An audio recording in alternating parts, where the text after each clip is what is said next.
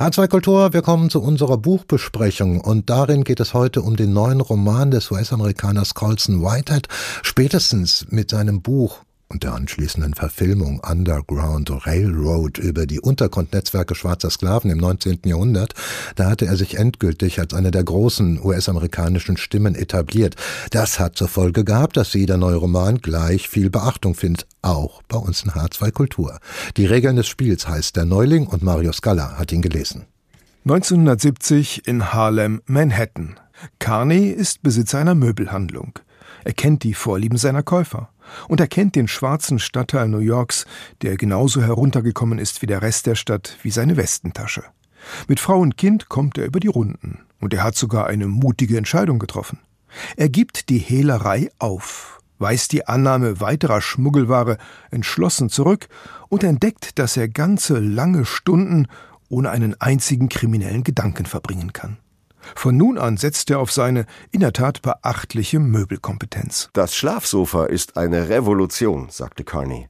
Nimmt sämtliche Vorstellungen, die wir vom Schlafen, von der Raumnutzung haben, und stellt sie auf den Kopf. Wohnzimmer? Zack, das ist jetzt ein zusätzliches Schlafzimmer. Ich wette, du hast nicht gewusst, dass der Erfinder des Schlafsofas ein Schwarzer war. John schüttelte den Kopf.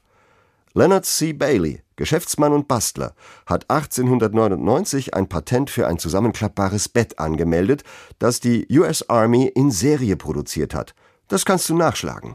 Eine Revolution. Eine kleine Revolution allerdings könnte Harlem und New York gut tun. Colson Whitehead beschreibt abgerockte Stadtviertel, in denen der Feuerteufel umgeht, weil kriminelle Elemente die Versicherung übers Ohr hauen wollen. Viertel, in denen korrupte Cops mit der Black Liberation Army um die Beute aus Einbrüchen konkurrieren und der letzte Community-Geist vertrieben wurde. Kleinganoven, Schläger und Zuhälter bevölkern diesen Roman. Zwischen ihnen versuchen Carney und ein paar andere nicht unter die Räder zu kommen. Colson Whitehead wurde in New York geboren und wohnt aktuell in Brooklyn. Er kennt die Stadt, bewegt sich mit seinen Figuren zwischen Broadway und Fifth Avenue, Harlem und Downtown und registriert die Veränderungen dieser Jahre. Wie angewiesen wartete Carney bei der Telefonzelle gegenüber der Subway-Station 157th Street am Nordwestausgang. Nach den Schildern und Läden zu urteilen, war dieser Abschnitt des Broadway noch puerto-ricanischer und dominikanischer geworden. In der 125th hieß es Juden und Italiener raus, Schwarze rein. Und hier oben ersetzen die Latinos die Deutschen und Iren, wenn sie abhauen. Fluktuation, Baby. Fluktuation. Die Musik der Jackson Five weht durch die Straßen. Carney würde gern Karten für ein Konzert im Madison Square Garden besorgen, aber legal sind keine aufzutreiben. Und immer wieder heulen die Sirenen der Löschfahrzeuge. Ein Blaxploitation-Filmteam will das große Geld mit schwarzen Kinostars machen, aber dann kommt der weiße Hai in die Kinos und alle wollen nur noch Blockbuster sehen. In trockener, lakonischer Diktion lässt Whitehead die Projekte sehr unterschiedlicher schwarzer Gruppen ablaufen. Viel Vergeblichkeit ist dabei, das Scheitern lauert hinter jeder Ecke.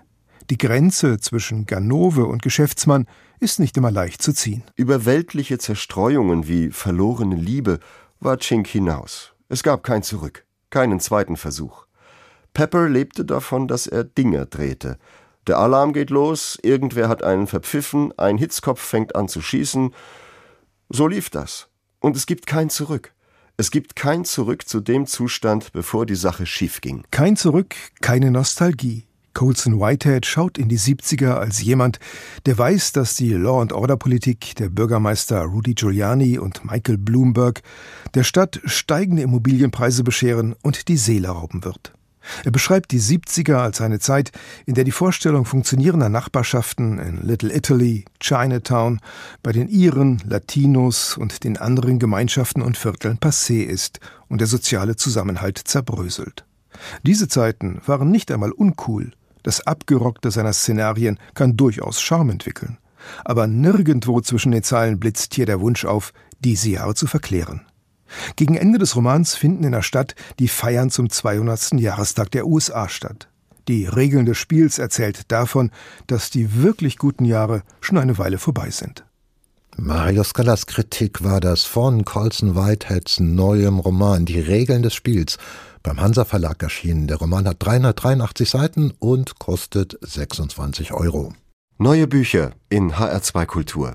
Weitere Rezensionen auf hr2.de